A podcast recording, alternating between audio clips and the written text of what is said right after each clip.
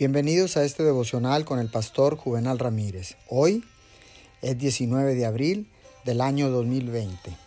La palabra del Señor dice en el libro de Colosenses capítulo 3, versículo 15 y 16.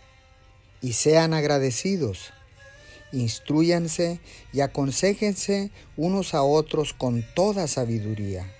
Canten salmos, himnos y canciones espirituales a Dios con gratitud de corazón.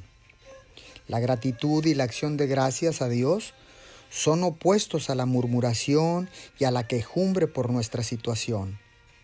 Gratitud y murmuración nunca permanecen en el mismo corazón al mismo tiempo. Un espíritu desagradecido no tiene cabida al lado de la gratitud y la alabanza. La oración verdadera ahuyenta la queja retira la queja y promueve la gratitud y la acción de gracias. La falta de satisfacción por lo que nos ha correspondido y la disposición a estar descontentos con las cosas que nos llegan en la providencia de Dios.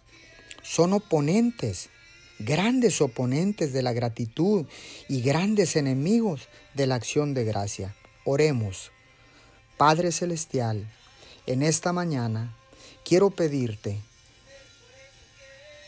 en el nombre de tu Hijo amado Jesús, que no quiero que la insatisfacción se interponga en el camino de ser agradecido y darte gracias. Por favor, en el nombre de Jesús, te pido que me des un espíritu agradecido y contento a través de esta crisis en estos tiempos. Dame un espíritu agradecido y contento porque la crisis ciertamente pasará y mi relación contigo permanecerá. En el nombre de Jesús. Amén y amén.